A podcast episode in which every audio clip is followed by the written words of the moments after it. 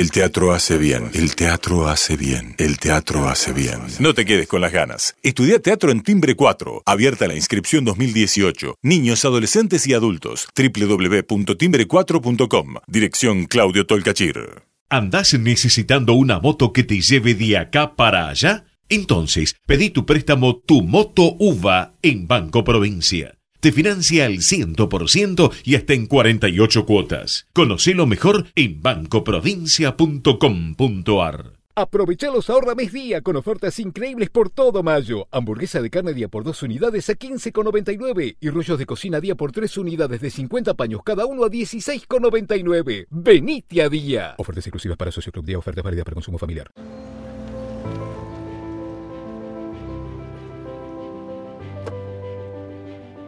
Los pájaros vuelan en B. No es M, no es R, ni G.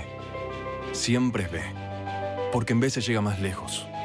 No es casualidad la B de volar. La B de viento.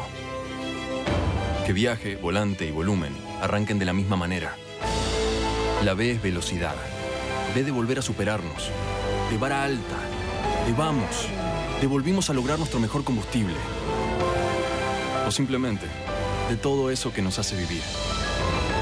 Y sí, la B tiene poder. Es la B de la nueva Shell V-Power, un revolucionario combustible con tecnología Dynaflex que contiene tres veces más aditivos para brindarte la mayor potencia y rendimiento de nuestra historia.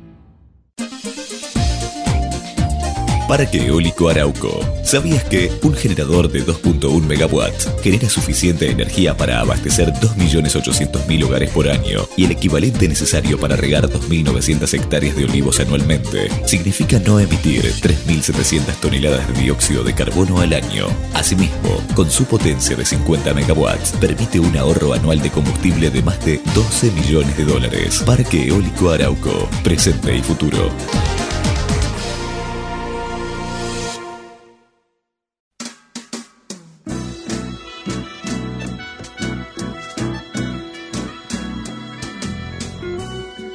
Entrevistas con los protagonistas de la política, la cultura, el espectáculo, la música y el deporte. Un diálogo abierto para pensar desde una óptica diferente. Voces y memoria, los martes de 20 a 21 con la conducción de Hernán Dobri. os gritos do seu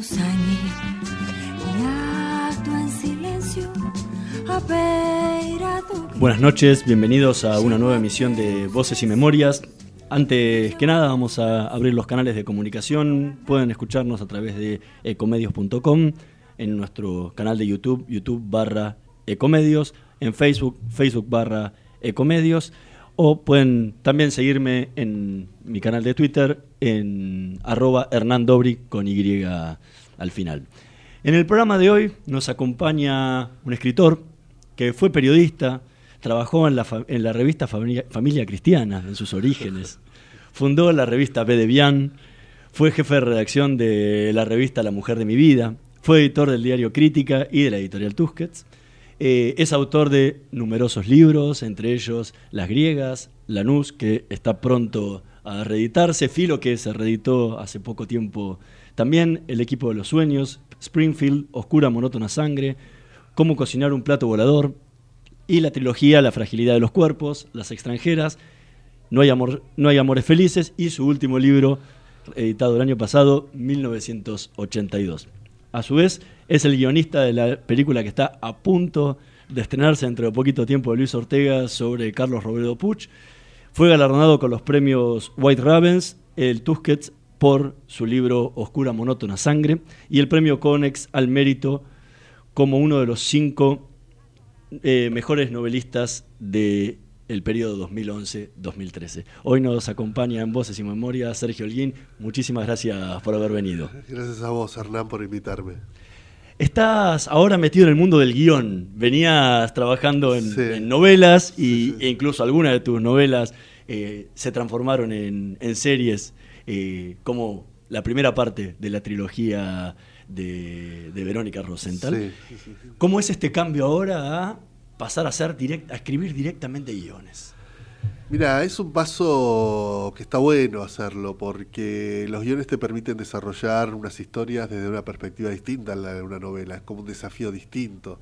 Vos en una novela siempre contás con la posibilidad de eh, poner en el pensamiento del personaje muchas situaciones y en conocimiento del lector un montón de, de cuestiones eh, que en un guion no podés hacerlo, porque salvo que tengas una voz eh, no todo el tiempo explicando lo que está ocurriendo, lo que tenés que hacer es poner acción, este, los personajes en movimiento ¿no? y en diálogo.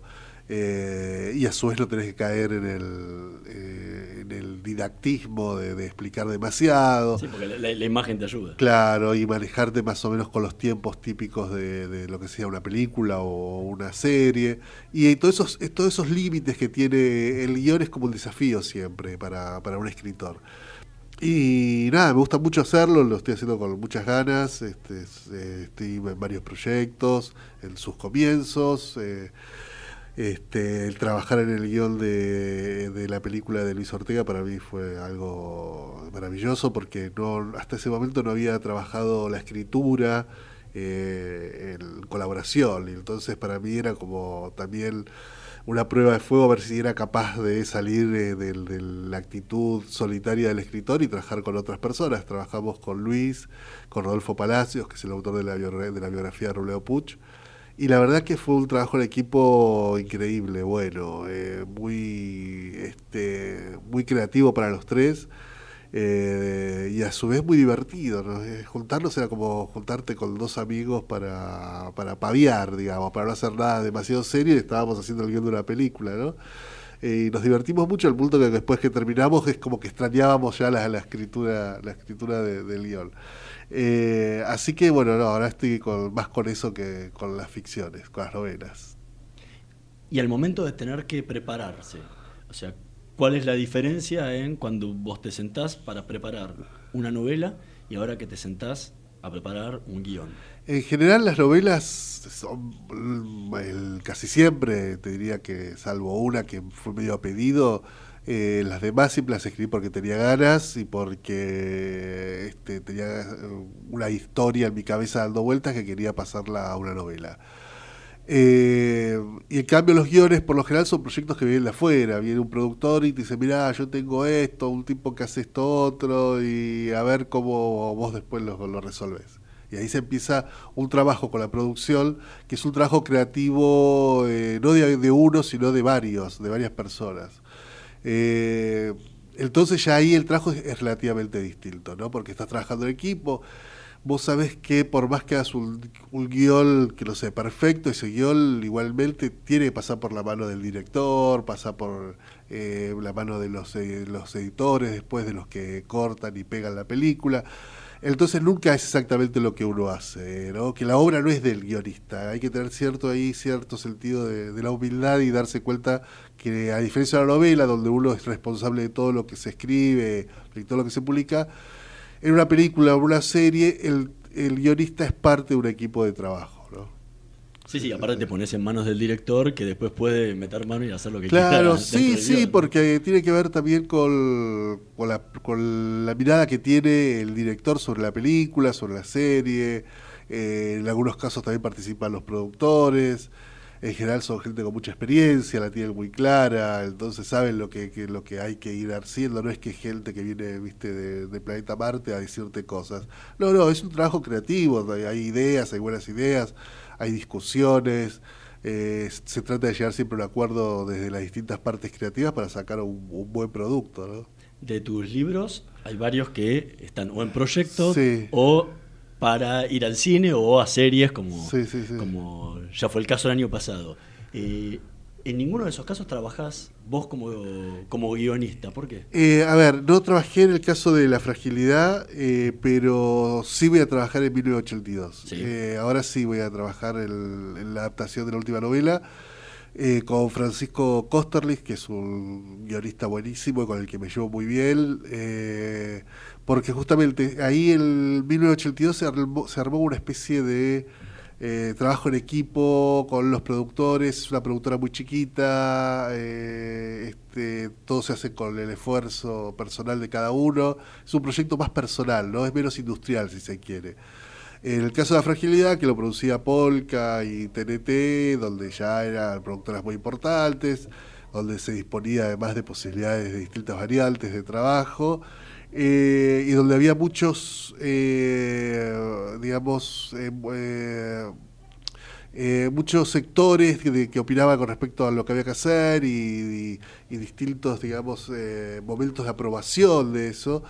yo preferí en ese caso soltar la obra, porque en esos casos los autores lo que hacemos es atarse demasiado a lo que uno quiso escribir o escribió o lo que cree que es la obra y eso es este, más bien molesto para, para, los demás. Entonces, bueno, mejor yo ya hice mi fragilidad de los cuerpos, ahora que la haga, este, que la hagan los guionistas, el director, eh, los productores. Y de hecho lo que salió fue un producto que eh, toma lo mejor, o toma mejor más que lo mejor, lo más esencial de la fragilidad de los cuerpos de la novela y a su vez le incorpora muchas cosas que a mí no se me habían ocurrido, que cosas que tienen que ver además con el lenguaje audiovisual, que no está presente en la novela, por más que por ahí la gente la ley dice, ah, es muy es muy cinematográfica. Pero eso es un trabajo lo cinematográfico después para hacer un guion. Eh, y toda esa parte creativa eh, siempre es mejor que, que, en estos casos donde hay mucha participación y muchas opiniones, lo hagan otros que no sea el director, ¿no? ¿Quedaste conforme? Sí, sí, sí, sí, me gusta.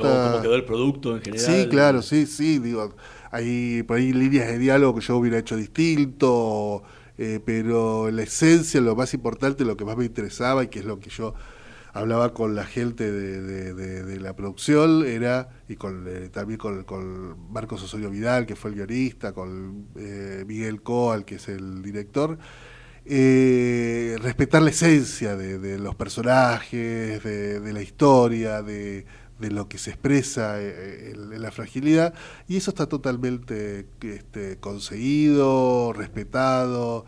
Eh, y después ellos abrieron su, capacidad creativa en subtramas que no están en el libro, ¿no? que están muy bien, muy buenas. Este, me parece que le aportaron cosas a la historia.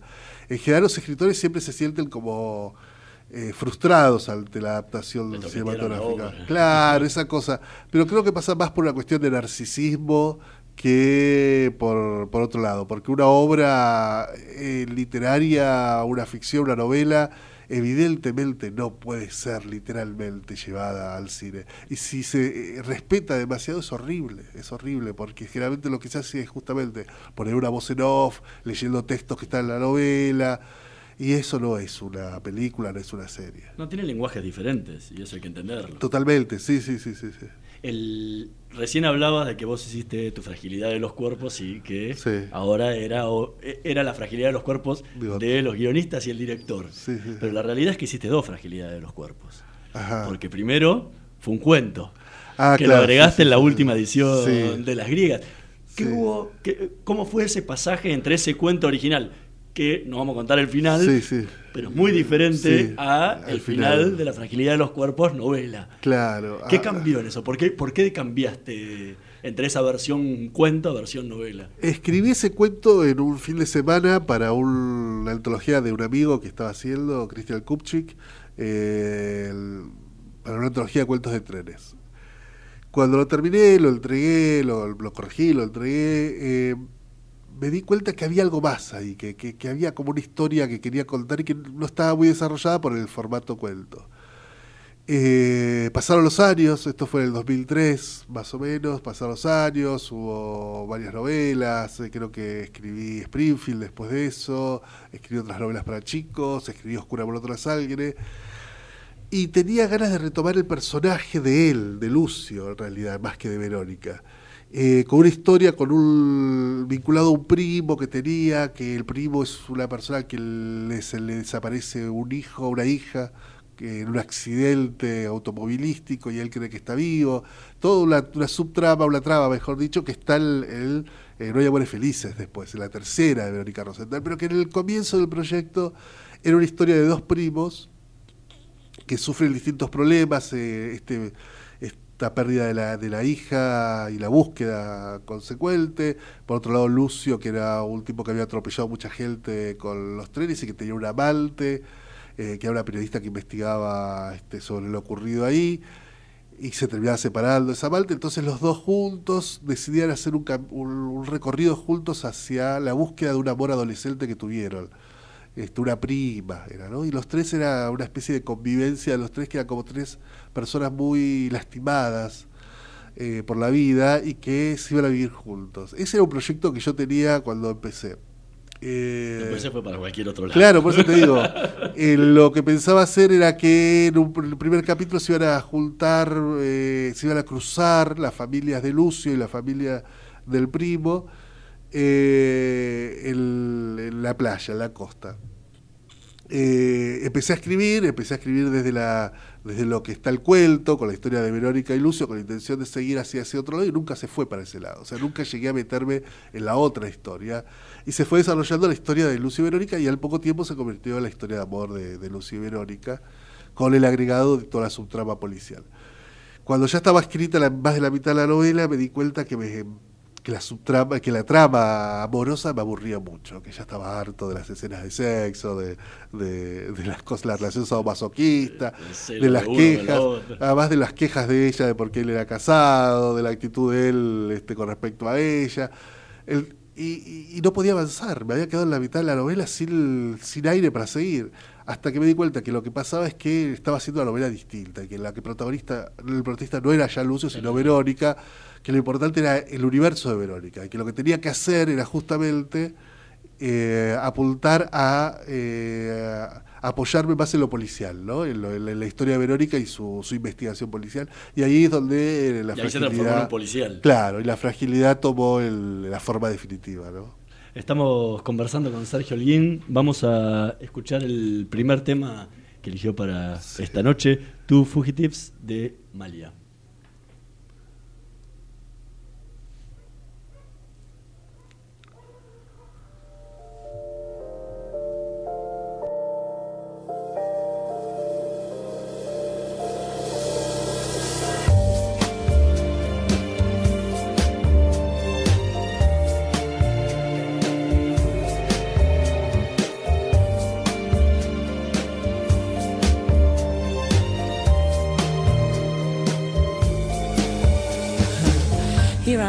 Myself again in a bar, drowning my sorrows and falling in love with a stranger.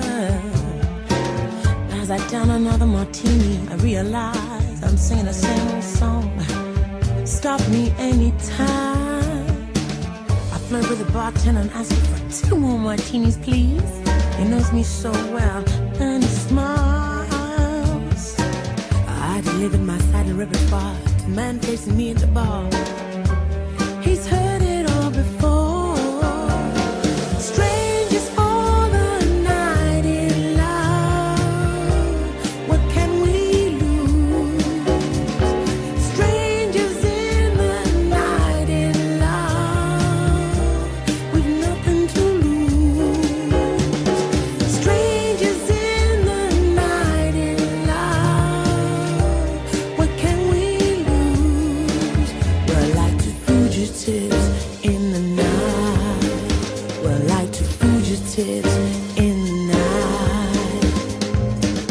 Here I find myself again in my bed, reaching for gum to freshen my breath to kiss a stranger. And as I plan a hot, passionate kiss, I realize I'm singing the same old song. Don't stop me this time. I flirt with a handsome stranger and ask him, could he give me a ride on, please? We go down so well, and he smiles. Then he delivers me to his little four car, and we drive away from the bar.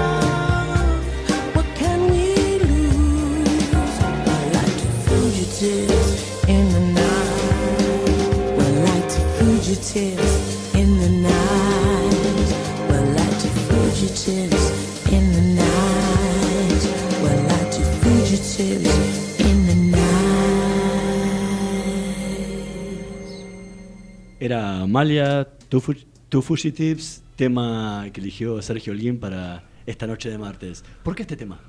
Eh, yo con las novelas hago siempre para divertirme bandas de sonido. Y los temas que elegí hoy son de la banda de sonido de, de 1982. Eh, Generalmente tiene algo que ver con, con la trama, voy buscando canciones que tengan que ver con, con el espíritu de la novela o canciones que en ese momento tengo muchas ganas de escuchar.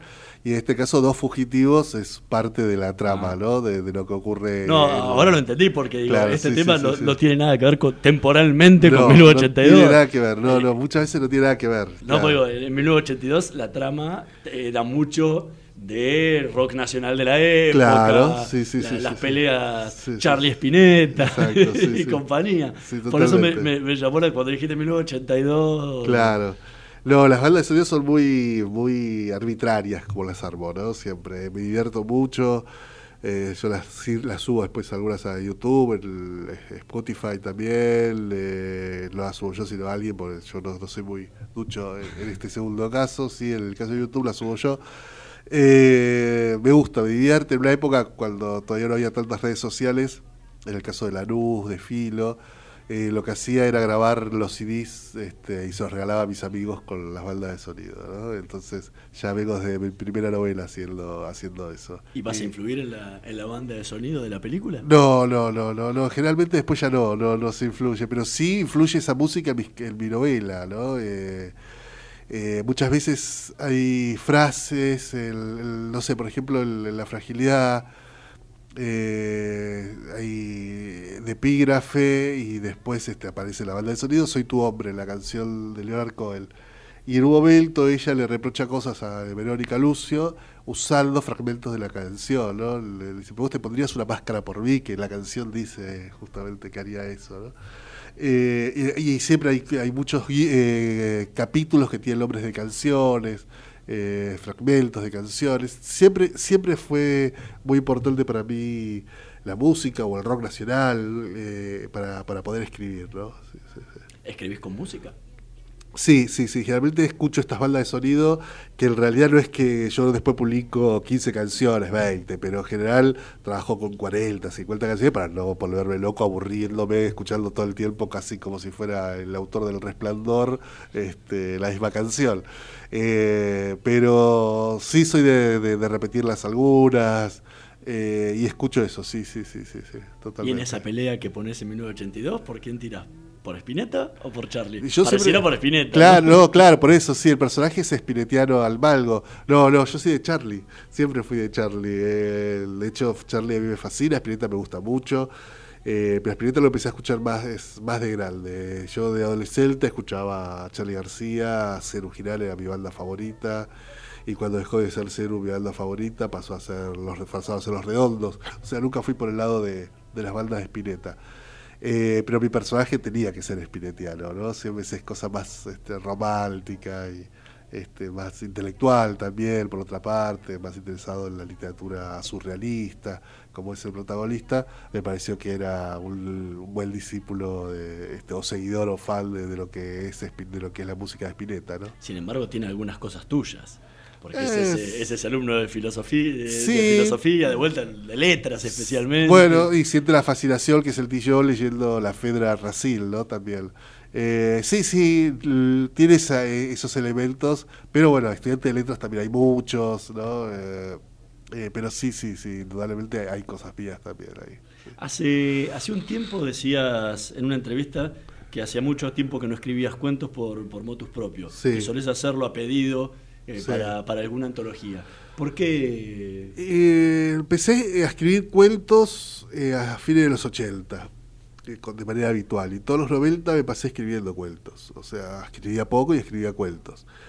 Eh, cuando se me dio por escribir La Luz, mi primera novela, la estructuré de tal manera que era en realidad cada capítulo del comienzo un cuento, eh, porque no tenía todavía la, si bien había escrito una novela en mi juventud que quedó ahí olvidada, me sentía como sin experiencia para hacer una novela. Entonces tomé la estructura del cuento y traté de llevarla a la novela, repitiendo en cada capítulo una estructura cerrada sobre sí misma. Estructura que por otra parte suelo mantener en el resto de mis novelas, ¿no? Cada capítulo tiene una unidad casi, independiente del, del libro. Eso me gusta. Pero le perdí la mano al cuento, por otro lado. O sea, eso que puedo hacer en una novela no lo puedo hacer de manera independiente con una historia. Y de a poco me sentí como alejado de, de, cada vez que se me ocurre un argumento, una historia, tiene más que ver con la posibilidad de una novela que la posibilidad de un cuento. Pasa que siempre hay antologías este, que te piden para determinado tema, entonces te dicen, bueno, escrito un cuento de fútbol, escrito un cuento de trenes. Eh, y yo lo hago, lo hago a pedido, yo soy, me gusta mucho escribir a pedido, me, siempre es un desafío ese. Y, hago cuentos en esos casos, que bueno, por ahora están inéditos esos cuentos, inéditos en formato libro, ¿no? Todos sí, sí, sí. Me decías también fuera del micrófono antes que, te habían quedado pequeños pedazos de, guiones y que lo, que, lo, estabas transformando en cuentos. Claro, los guiones se desperdicia mucho material. Hay, uno escribe muchas historias que después ni siquiera se llega a hacer, ¿no? O se agregan historias que después se sacan. En el guion de Oscura por otra sangre por ejemplo, eh, la novela, el personaje, el protagonista necesita un revólver y le dice al, portero que le consigue un arma y el portero va y le consigue un arma. Eso que la novela funciona muy bien, en un guion no nos funcionaba cuando hacíamos el guion porque es un señor que le sentado en su escritorio que le dice al portero, tráeme un arma y va el tipo y le trae un arma. Es lo menos cinematográfico del mundo. Entonces eh, yo pensé que lo que podíamos hacer era eh, que el protagonista fuera a su barrio de infancia, se encontrara con un amigo de infancia y le eh, pidiera el arma. le pidiera un arma a este muchacho que el amigo anda cosas raras.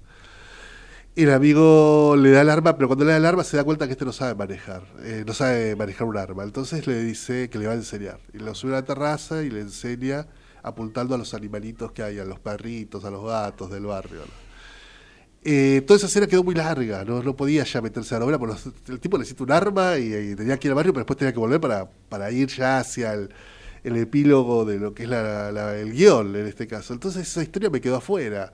Y me pareció una idea que me gusta la idea de desarrollar un, tipo que llega a un, bar, se encuentra con un amigo de infancia y le pide un revólver. Y no sabemos para qué, ni la novela sí sabemos, pero en el cuento no, no sé si vamos a saber. Y desarrollar este, este vínculo de estos dos personajes que fueron muy amigos cuando tenían 10 años, pero se dejaron de ver en la adolescencia y ahora tienen 50 y se reencuentran eh, este, como, cuando eran chicos. Eh, y eso lo pienso hacer en un cuento. Bueno, esas cosas así, esas historias que me han quedado sueltas, las quiero aprovechar para, para algún libro de cuentos a el tiempo cercano, ¿no? no muy lejano. Estás trabajando aparte en la cuarta la cuarta novela, de, la cuarta de 10 de Verónica de, Rosenthal. ¿Por qué tiraste 10? Porque tenés 10 historias de la cabeza. No, no, no, porque es un número que tiraron muchos autores de novelas policiales que admiro. Eh, hay unos autores suecos, eh, una pareja sueca que es este Per y Mia Sjohwal, que es imposible de pronunciar. pronunciar, de escribir, hay dobles O, eso, hay de todo eh, que tienen 10 novelas policiales con un inspector eh, y son las fundantes del género policial en Suecia, ¿no? Y eh, yo admiro mucho el policial sueco. Después Stig Larsson tuvo también proyectada la idea de hacer 10 novelas, se murió entre la tercera y la cuarta, así que estoy en zona peligrosa yo, estoy en el mismo lugar que estaba Larsson subiendo nueve pisos por la escalera, voy a tratar de, de no subir por escalera, sino por ascensor. Eh, después hay también otras series más de 10 novelas policiales. Eh, eh también, este, son 10 novelas policiales, las de Malker. Y dije, bueno, vamos a hacer nosotros también 10 novelas policiales. Eh, tengo tramas para tres o cuatro novelas más, por lo menos y tengo ideas de lo que quiero que vaya evolucionando Verónica como personaje, ¿no? Porque Verónica va creciendo, ya no es la chica de 29 y 30 de la primera novela, sino que ahora en la cuarta ya tiene 36, 37 años, ¿no? Y empieza a plantearse otro tipo de problemas como la pareja estable, la maternidad, sí o no. Este, y la idea es que a medida que pasen los años, no sé, que la décima novela me encuentre con una Verónica de 50, 50 y pico de años, ¿no? Este, ir acompañando también los cambios personales de ella. en, alguna, en alguna entrevista ah, hace un tiempo, hablando de, de tus referentes, más allá de los que nombraste dentro del género policial, Eh, decías que David Viñas había sido fundamental en tu formación literaria. Más allá de haberlo tenido de profesor, Sí, sí, sí, eh, ¿en, qué, ¿en qué influyó? Eh, yo creo que la mirada sociológica sobre la literatura, ¿no? la idea de que la literatura no es algo inútil, que es algo que forma parte de la sociedad y que se puede entender muchas cosas de la sociedad leyendo la literatura de determinada época. ¿no? La literatura es parte de una época, no está desprendida de ella. Eh, por otra parte, Viñas tenía un trabajo sobre el lenguaje, una, una lengua nacional, buscaba una lengua argentina en su escritura eh, que está en Un Dios Cotidiano, Dar la Cara, en varias de sus novelas, eh, que me parece que es un trabajo del que yo me siento heredero, de o sea, me apoyo en eso para poder escribir. Eh, hay una literatura que nace por ahí en Roberto Arlt, pero que después toma como propia la generación del 50, es una literatura corpórea, física, no, no idealista, donde los cuerpos transpiran, eh, tienen sexo, este, sufren, gozan. E- ese tipo de literatura que, en- los años 50 desarrolla la generación de David Viñas y después en los 60 también toda la narrativa de los 60, la de Abelardo Castillo, etcétera, Brialte. Eh, me siento bastante identificado como, digamos, un continuador de esas, de esas narrativas con diferencias muy importantes, ¿no? A su vez, es un tipo de literatura que a mí me resulta un poco chocante por lo, machista que es, por ejemplo. Eh, así que, pero sí, sí, Viñas viene por, por ese lado también. sí. Y el otro que nombrás como referente es Piglia. Y claro, sí, sí, para mí fue muy importante haber leído a los 16 años Respiración Artificial, fue como un libro que me abrió la cabeza y también sirvió mucho para comprender la literatura argentina, ¿no? Todas las clases de Piglia, este, los, los escritos teóricos de él. sí, sí. Eh, estamos conversando con Sergio Holguín. Vamos a, a una breve pausa y volvemos en unos minutos con más voces y memorias. Vamos la radio, somos tu voz. Vamos con eco, siempre la verdad y la mejor información. Ay, pero qué tarde que se me hizo. Me tengo que apurar porque si no, no llego, no llego, no llego. No. ¿Pero seguro? ¿Qué problema? Eh, bueno, vamos a encontrar una solución. Bancame ahí que en dos minutos estoy con vos. Bueno, vos ahora te tenés que ir. Sí, pero yo quiero hablar de esto ahora. Cuando llegue a casa te llamo. Te- Tres de cada diez muertos en el tránsito son peatones. Cruzá siempre por la senda peatonal o esquina, respetando los semáforos. Allí, todos los vehículos deben darte prioridad. Luchemos por la vida. Descarga gratis de tu celular la aplicación Ecomedios. Podés escucharnos en vivo, informarte con las últimas noticias y entrevistas en audio y video. Búscala y bajate la aplicación Ecomedios. Podés vernos en vivo en ecohd.com.ar Conectate con nosotros. Twitter arroba Ecomedios 1220. Voces y memoria. Una hora con los protagonistas de la política, la cultura, el espectáculo, la música y el deporte para pensar desde una óptica diferente.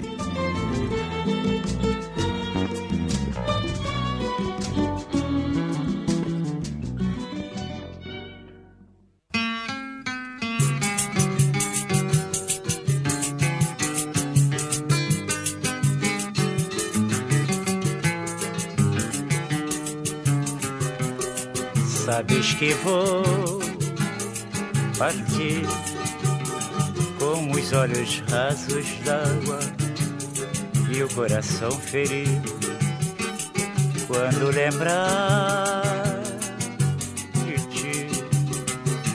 Me lembrarei também deste amor proibido, fácil demais. Fui presa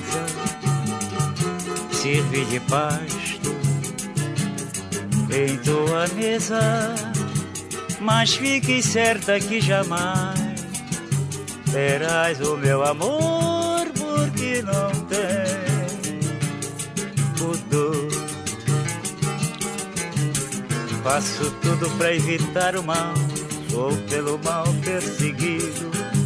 Só que faltava era esta. Fui trair meu grande amigo, mas vou limpar a mente. Sei que errei, errei inocente. Sabes que vou partir com os olhos rasos d'água e o coração ferido. Quando lembrar me lembrarei também deste amor proibido, fácil demais. Fui presa, serve de pasto em tua mesa, mas fique certa que jamais terás o meu amor, porque não tem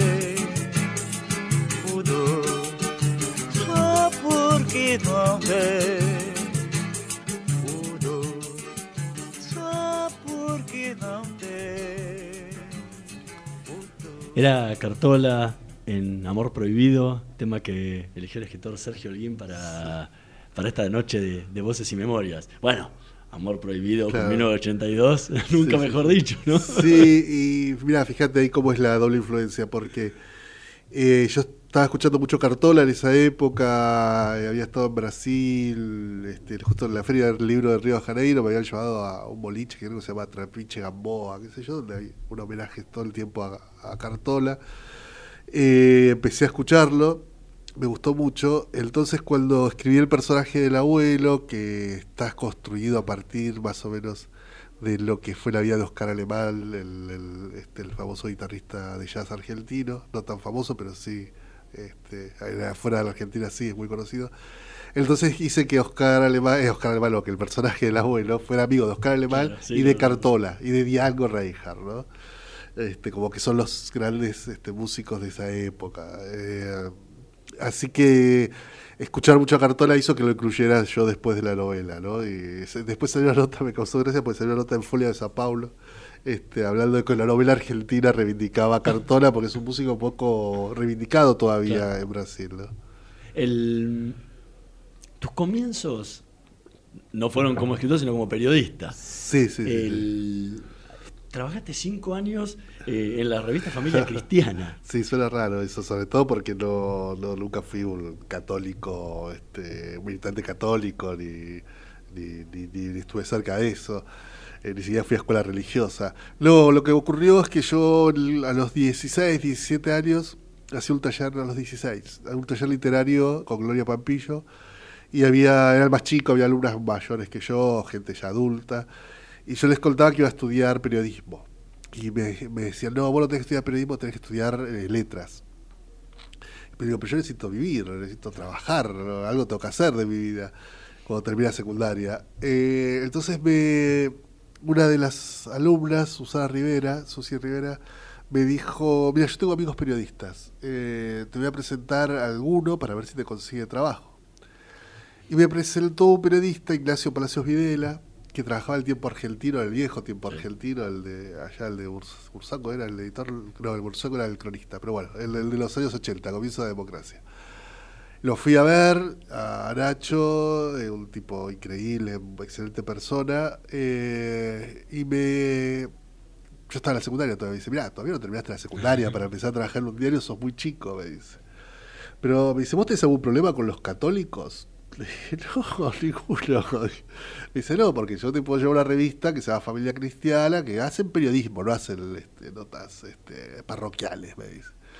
Bueno, yo con tal de trabajar era- estaba dispuesto a cualquier lado, a escribir el, cualquier. Eh, Y la, frase que usó él en ese momento también, la, frase que después nosotros repetimos muchas veces cuando estábamos en familia, es, es la vereda enfrente de Skew. Que en ese momento Skew era la revista de la derecha más reaccionaria, pro dictadura militar. Y Familia era todo lo contrario, una revista que estaba muy cercana a los obispos este, militantes de derechos humanos, como Novak, de Nevares, Gesaine. Habían tenido una actitud muy digna ante toda la dictadura. La directora Elena Oshiro había sido, este, había denunciado mucho lo, que había hecho la dictadura, había dado espacio en las páginas de revistas a, no sé, Joan Baez, a Pérez Esquivel, en plena dictadura, y después, muchos años después me enteré que además habían este, dejado, cuidado gente que había, que estaba peligro, en peligro de- de ser secuestrada por los grupos de tareas de los militares. Eh, que, ella- había escondido gente en la revista, ¿no? Y de hecho la revista estaba era un conjunto de, de parias que venían de distintos lados, medio escapados, dos periodistas uruguayos trotskistas, que eran el secretario de redacción y el redactor. Entonces era un ambiente muy raro, era muy, muy raro. Nada muy que raro, ver con muy lo que uno se raro. imaginaría. Claro, yo llegué, como venía recomendado, y Nacho Palacio Videla formaba parte de lo que sería el grupo católico de la revista, pero católico progre, y todo lo demás eran ateos en la revista. Y ellos creían que yo era un católico, un militante católico también, no me conocían. Y yo iba, como estaba terminando la secundaria, ya estaba el quinto año, y no tenía nada que hacer salvo estudiar. El quinto año nadie estudia, entonces tenía tiempo de sobra. Y me iba todos los días a la redacción como si fuera un periodista. Me quedaba ahí boludeando, escribiendo en la máquina de escribir, no había computadora siquiera. Y un día viene el, uno de adentro y dice, che, está, llamó a alguien que llamaba muchos locos a la revista. Llamaba a uno que se martirizaba. ¿no? que se martirizaba, se golpeaba, y que, que entonces llamaba para contar que se martirizaba. Y yo dije, y claro, leí familia cristiana. y les causó mucha gracia el chiste. Me dice, uy, mañana vamos a contar a las monjas, las monjas de la directora y la jefa de redacción, lo que andás diciendo en la revista. Pero eso fue como un quiebre de la relación mía con los periodistas ateos de la revista. A ahí me empecé a llevar muy bien con Carlos Arroyo, Carlos Troncone, Breno, Cuaretti, el fotógrafo. Y se armó un lindo equipo donde me tomaron como mascota y yo me quedé, me quedé cinco años ahí trabajando, colaborando primero, después como redactor. Y todo lo que aprendí de periodismo lo aprendí, no yo estudié periodismo, lo aprendí con Carlos Arroyo, con Breno Cuaretti, con gente que trato cada tanto homenajear en, en mis novelas, ¿no? Eh, de Arroyo se habla el, el, el, el Felices. Hay un fotógrafo que aparece muchas veces que se llama El Tano, El Tano, que está basado en mi amigo Breno Cuaretti, que falleció en los años 90. Eh, así que Familia fue una excelente, una excelente forma de empezar a hacer, a aprender periodismo y hacer periodismo. Y después saltaste a tus a tu revista. El- pasó algo raro. el- después el familia hubo cambios. Familia tenía mucho apoyo al radicalismo. eh, por, por un lado, lado rarísimo, por el lado de la mamá de Alfonsil, que era suscriptora de revista. Cuando vienen las leyes de obediencia de vida y punto final, eh, las- la directora de la revista se ponen como locas y empiezan a insultar casi al radicalismo en sus editoriales, pierden todo el apoyo político que tiene, viene la orden del Vaticano, que era Caro Boitila, el Papa Juan Pablo II, era muy reaccionario, no le gustaba nada que Familia Cristiana fuera una revista progre. Y eh, no las echaron a las monjas, porque no se puede echar monjas, pero sí las dividieron, las llevaron a distintas partes del mundo, las sacaron de Buenos Aires y echaron a todo el personal. Eh, yo como no estaba efectivo y era el único que conocía el manejo de la revista después de tantos años, me ascendieron, aprovechando un- esa- que había que echar solo al personal permanente, y me nombraron redactor. Y vino un equipo nuevo, también muy progre, de Brasil, que había estado trabajando en teología de liberación, pero, pero que no entendía mucho de la realidad nacional, entonces no se metía con, con la política argentina.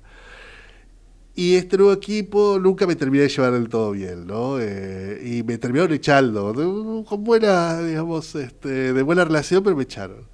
Eh, me, me gracia porque después me enteré que la directora decía que yo hablaba mucho por teléfono, ¿no? Claro, había un solo había un solo teléfono en toda la redacción, estaba en la dirección. Entonces me llamaba una chica con la que yo salía, que era mi novia, y nos pasábamos 20 minutos, por ahí 30 minutos hablando por teléfono, corta voz, no, corta voz. Yo tenía 21, 22 años, y la monja al lado esperando que terminara yo para hablar de, por teléfono, ¿no? una relación muy rara era. Y con ese dinero de, la, de lo que me pagaron de indemnización hice B de Vial. Y por B de Vial, que la revista de cultura que hice con unos amigos, los llamaron de página 12 para trabajar el suplemento cultural, que estaba haciendo en ese momento, estaba comenzando Tomás Eloy Martínez. Y desde ahí me dediqué exclusivamente al periodismo cultural. ¿no? Empecé a trabajar ya en periodismo cultural esos años y ya no dejé más el periodismo cultural y abandoné lo que sí hacía en familia, que era el periodismo en general. ¿no? Yo en familia hacía notas sociales, notas eh, de otro estilo, no solo del mundo de la cultura. Este, así que siempre miro con cierta nostalgia esos años donde hacía un periodismo más vinculado con, con la vida, si se quiere, más que con la cultura o lo intelectual. ¿no? Bueno, y en vez de Bian tenías un personaje con, con seudónimo donde eras durísimo con todos los escritores. Sí, Santiago Pasos. Era una forma de divertirnos y de criticar, y una actitud muy juvenilista, ¿no? Esa cosa de criticar a los escritores mayores, ¿no? Esa cosa medio generacional. De hecho, a veces teníamos más diferencias con los escritores de nuestra generación, a los que sí apoyábamos y le dábamos espacio a la revista, y teníamos buena onda, a pesar de que estéticamente éramos muy distintos que con los mayores, donde uno quería este, siempre tener una actitud parricida, ¿no? crítica con los, con los, con los viejos de treinta y pico. Ahora veo que es- es- esos los que para mí eran viejos en esa época son niños para mí ahora. Y ahora, ¿cómo recibís vos la crítica ahora que estás del otro lado Eh, y, y tienen que leer tus libros y... Sí, no, no, no, no, no son tan malos como éramos nosotros, los jóvenes, digamos, no, no, no, no, no me maltratan, este, tengo buena relación con algunos, con gente que escribe, jóvenes críticos, eh, después hay otros que obviamente no les interesa lo que yo hago, eh, hay de todo, pero en general una buena relación, no, no, no, es, no, no hay una actitud peleadora como la que teníamos nosotros, ¿no? En más de una, más de una vez contaste tu, tu forma, tu, tu decisión de haber abandonado la, Sí. la Facultad de Filosofía y Letras. Sí. Y dijiste que mucho tiempo después te arrepentiste de Sí, haberlo abandonado. ¿Por qué? Porque mucho tiempo después descubrí todo lo que me había dado la carrera en esos años, que fueron muchas cosas, muchas lecturas que yo no hubiera llegado nunca si no fuera por la carrera, no habría llegado nunca a, esas- a esos libros. Eh, creo que me equivoqué al apuntar todo a mi formación en literatura argentina y latinoamericana, que era la especialización que yo había elegido en la carrera de letras porque los años siguientes me pasé leyendo mucho material que no tenía que ver ni con Argentina ni con Latinoamericana ni con literatura contemporánea. A mí lo que más me interesaba en los años siguientes, y de alguna, pa- de alguna manera me interesa mucho, es toda la literatura medieval, este, europea. Y que por ahí tendría que haber apuntado más a eso, ¿no? A la literatura medieval europea, más que a, pelearme con Sarlo, con Chitri, con todos los titulares de cátedra que había en esa época. Eh, creo que fue un doble error, el de abandonar la carrera y el de haber elegido en su momento una orientación que no era la que por ahí eh, me daba más satisfacción, sí me daba más formación en cuanto a la discusión ideológica y política de lo que tenía que ser la literatura argentina, pero no, no, no se vinculaba más con lo que yo me daba más placer. Eh, y me hubiera gustado haberla terminado la carrera. Eh, ahora, con, la- con los años, noto esa, esa, que, que eso fue un paso en falso, no haberla terminado. Este, me sentía viejo por ahí, tenía 25, 26 años, ya había hecho Bedevial, El Amalte, trabajaba en Página 12, y me parecía que ya estaba, que no podía estudiar una carrera, tenía 25 años, podría haber estado en los próximos 10 años o más, en realidad uno puede estudiar a cualquier edad, pero incluso en esa época era joven, era, este, de hecho muchos de mis amigos se recibieron después. Eh, pero bueno, son esas decisiones que a veces uno toma de, de manera equivocada. Sí, sí, sí. Estamos conversando con Sergio Lin. Vamos a escuchar el último tema que eligió para esta noche. Mientras miro las nuevas olas, se rugirán.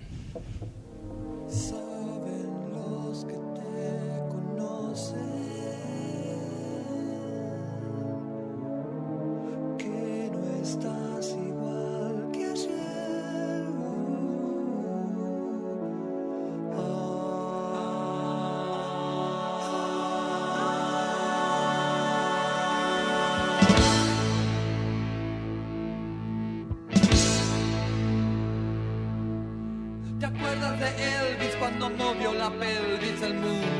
plop y nadie entonces podía entender que era furia? Pues bien el muchacho se hizo rico y entonces las dulces canciones conquistaron las señoritas. A papá y mamita. ¿Te acuerdas del club del clan y la sonrisa de Jolie? Sigue, pero a mí me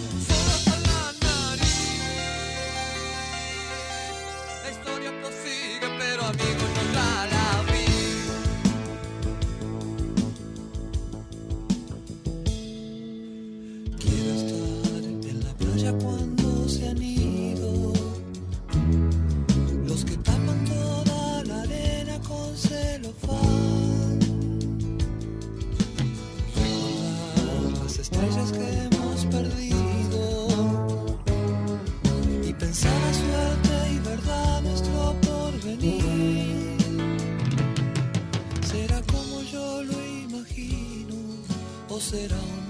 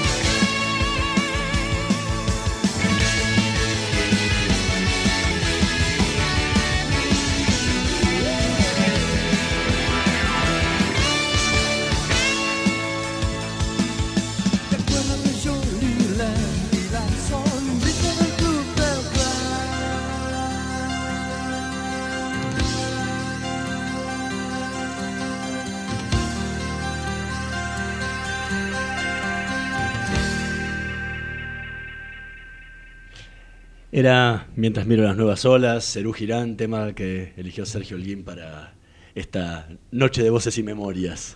Eh, bueno, sí, sí. ahí tenés la costa, ¿no? En el 82, y la- las nuevas olas. Claro, sí, claro, sí, sí, sí. Para mí va muy bien con, con todo lo que es la novela esta canción, ¿no? Mientras miro las nuevas olas.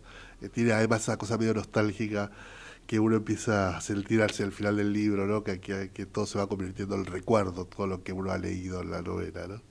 El- en alguna entrevista dijiste que Santiago, tu personaje de Sí. filo, era una especie de alter ego tuyo. Sí. Pero que también en otra entrevista decías que Verónica Rosenthal también es una especie de alter ego tuyo Sí. femenina. Explícame Bueno, eso. Hay, hay- hay algo muy gracioso que yo no me di cuenta, y es que Santiago, el filo, escribe con nombre de mujer en la revista Cosmopolitan y se hace llamar Rosenthal. Y yo cuando escribí Verónica Rosenthal no, lo relacioné con eso. Inconsciente. Inconscientemente, el apellido Rosenthal es un apellido que me suena muy musical, muy lindo para incorporarlo como un apellido, es un apellido bastante común en Argentina también. Este, me parecía que iba perfecto. Este, y, y lo que pasa es que cada uno va tomando distintos aspectos. Uno es una persona con múltiples personalidades. Todos tenemos muchas personalidades o partes de personalidades que van siendo más importantes que otras en determinado momento de la vida. Y Verónica sí es mi alter ego en cuanto a mi forma de entender el periodismo. ¿no? Me gusta que Verónica Rosetta sea una periodista al estilo vieja guardia, ¿no? de los que nos formamos en las redacciones o, o que admiramos a, gente como Vero Alcina Tevenet, que era este, un viejo cascarrabias, pero gran maestro de periodistas. Y Verónica es un poco así también, un poco cascarrabias, este, igual que su editora. Eh, y Santiago tiene más que ver con mi mirada sobre la literatura argentina, esa cosa más exagerada, ¿no? Porque yo no soy tampoco tan, tan duro como, como Santiago, pero sí me gustaba esa cosa, esos momentos que uno ha tenido en la vida desde también estudiante de letras, donde todo pasa por los libros, ¿no? Donde uno es capaz de quedarse encerrado dos días con tal de terminar una novela que te gustó mucho, uno hace esas cosas, ¿no? Eh, que está buenísimo porque forma parte, digamos, de, esa formación de uno como lector, ese amor a la literatura que te llevó a estudiar letras. Y Santiago es eso, es una persona apasionada por la literatura. Después uno con los años va perdiendo esas pasiones, ¿no? Uno se va convirtiendo en una persona más medida, más, más políticamente correcta, este, eh, entonces por eso siempre tengo como ciertos eh, cierta admiración por estos personajes que exacerban lo que de alguna manera están en mí, ¿no? Sí, sí. Y que también En- yo lo animo. En, uno- en- en un- en tus comienzos co- como, escritor que compartías con la profesión de periodista, eh, tus horas de escritura eran postredacción, o sea, nocturnas, cuando, volvía, Sí, cuando los- volvías a tu casa. Yo siempre fui, gran parte de mi vida fui freelance, un gran freelancero, como muchísimos periodistas. Entonces no trabajaba en la redacción, iba para estar nada más cuando era chico. Pero sí me acuerdo que mi primera novela, que la escribí desde casi en paralelo con mi comienzo como periodista, empecé a escribirla en realidad un poco antes la novela y me llevó tres años y nunca la publiqué, es una primera novela que quedó ahí en el olvido. La escribía todas las noches después de cenar, más o menos a las diez y pico, y me quedaba despierto hasta las tres de la mañana escuchando radio. Escuchaba primero este, a Lalo Mir eh, y a la Negra Bernasi. Eh, después escuchaba a Graciela Mancuso, que estaba en la FM de Rivadavia, creo. Eh, y me quedaba escuchando, y escuchaba casi todo rock argentino, ¿no? Que estaba, eh, estoy hablando del año 83, 84, cuando empieza, digamos, eh, a tener mucha más fuerza, mucha más presencia en los medios, y especialmente con estos periodistas que siempre le habían dado bolilla al, al rock argentino, ¿no? Y después, ¿y ahora? ¿En qué horarios escribís? Eh, ahora escribo eh, en cualquier horario, eh, depende, no sé. a- este, ayer tenía que terminar un trabajo y me quedé hasta las 4 escribiendo. Este, puedo hacer eso, empezar a escribir a las 10, 11 de la noche y seguir hasta la madrugada. Horario, mi horario favorito para escribir ficción es al atardecer, tipo después de las 5 o 6 de la tarde, ya a las 7 ahí, es como ese horario, de, es el donde me siento más cómodo y más capaz de escribir este, ficción. Sí, sí. ¿Seguís jugando a Age of Empire antes de arrancar? Lo hacía, eh, mi hijo me estuvo contando que hay una nueva versión, no sé, qué sé yo, que, que, que- hay nuevas campañas, qué sé yo. Lo había abandonado hace varios años, en la última novela ya no lo usé, pero estoy dispuesto a volver si, si, el, recuer- si el recuerdo y el reencuentro vale la pena, ¿no? Pero sí, sí me gusta jugar antes de, de escribir, sí. ¿Para qué? ¿Para sacar la cabeza de lo que tenés en Es un libro? autoengaño por un lado. Por un lado digo, uy, me voy a sentar a jugar, sabiendo que después me tengo que poner a escribir. O sea, una vez que me senté ya no me levanto. Juego y después escribo directo. Entonces no me estoy sentando para escribir. Eh, y por otro lado me sirve para sacarme todos los problemas y preocupaciones de, la casa, de la vida cotidiana, las peleas de Twitter, de lo que sea. Entonces te despejás con eso, te- con, el juego y cuando ya tu única preocupación es este, armar una ciudad en, una, la época de Carlos Magno, ya ahí te podés poner a escribir una novela sobre estos tiempos porque tenés la, la cabeza totalmente despejada. ¿no? Sí, sí, sí. Seguí, en, en una época tenías la, esa cuestión de que escribías con toda la familia alrededor y dando vuelta. Ahora Y no ¿estás más tanto. tranquilo. Sí, sí, más tranquilo porque ya los chicos están grandes, entonces ya este, cada uno está en su mundo. Tengo una hija de 17, un hijo de 19. Este, pero así todo siguen siendo muy, muy, viste, como son los chicos ahora, muy dependientes de sus padres. Entonces vienen y te dicen, no sé, qué sé yo. No encuentro vasos limpios, ponele. Y bueno, querida, no Lavate lavalos, lavalos. Es, muy fácil, ¿verdad? Pero bien, primero te lo dicen, te lo reprochan, después van y enojados y lavan. Te dicen, ay, nunca hay vasos limpios, ¿no? ¿Y cómo haces para concentrarte en medio de todo eso? Y bueno, como, como cuando eran chicos, este, mi capacidad de concentración no se pierde por más que me interrumpan. Eso es, es muy típico de los periodistas. Este, nosotros, los periodistas, tenemos una capacidad de concentración muy grande. Generalmente trabajamos con una o dos teles encendidas, una en un partido de fútbol, otra en el programa de Chimentos, y estás escribiendo sobre algo que no tiene nada que ver con esos temas. Sí, el de al lado está hablando por teléfono. hablando por teléfono, tenés un jefe que te está presionando, después otro que te está diciendo, che, tenés el teléfono del fulanito, y en el medio vos estás escribiendo un artículo que tenés que entregar en dos horas y te vas y te preparas un café. Eh, esa capacidad de, de trabajo que tiene el periodista de, de prensa escrita, eh, para mí es, es maravilloso. A mí me encanta y de alguna manera lo tengo incorporado yo también, ¿no? Eso, sí, sí, sí. Se nos acabó el programa, Sergio. Fue realmente un placer tenerte con nosotros esta noche de, de Voces y Para Memorias. mí también, gracias. Nosotros nos vamos a, a reencontrar la semana que viene en una nueva edición de Voces y Memorias, en la producción Belkis Carcamo, en la operación Javier Martínez. Nos vemos la próxima semana. Chao. O abismo do sonho tornou-se um mistério. Hoje não sei se é cedo, se foi tarde um novo. Que cruzamos olhares como dois transeuntes. Voltei-me para ver-te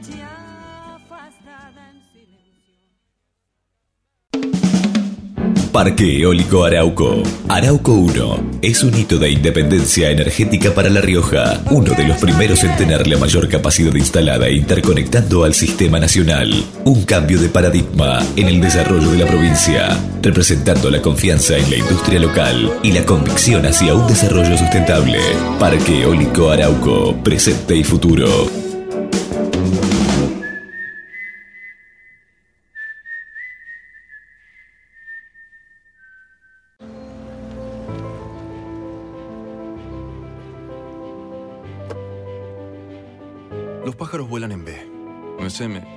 Es R, ni G. Siempre es B. Porque en B se llega más lejos. No es casualidad la B de volar. La B de viento. Que viaje, volante y volumen arranquen de la misma manera. La B es velocidad. B de volver a superarnos. De vara alta. De vamos. De volvimos a lograr nuestro mejor combustible. O simplemente, de todo eso que nos hace vivir. Y sí, la B tiene poder. Es la B de la nueva Shell V-Power, un revolucionario combustible con tecnología Dynaflex que contiene tres veces más aditivos para brindarte la mayor potencia y rendimiento de nuestra historia. Aprovecha los ahorra mes día con ofertas increíbles por todo mayo. Hamburguesa de carne día por 2 unidades a 15,99 y rollos de cocina día por 3 unidades de 50 paños cada uno a 16,99. Venite a día. Ofertas exclusivas para Socio Club Día, ofertas válidas para consumo familiar. ¿Andás necesitando una moto que te lleve de acá para allá? Entonces, pedí tu préstamo Tu Moto UVA en Banco Provincia. Te financia al 100% y hasta en 48 cuotas. Conocelo mejor en bancoprovincia.com.ar. El teatro hace bien, el teatro hace bien, el teatro hace bien. No te quedes con las ganas. Estudia teatro en Timbre 4. Abierta la inscripción 2018. Niños, adolescentes y adultos. www.timbre4.com. Dirección Claudio Tolcachir.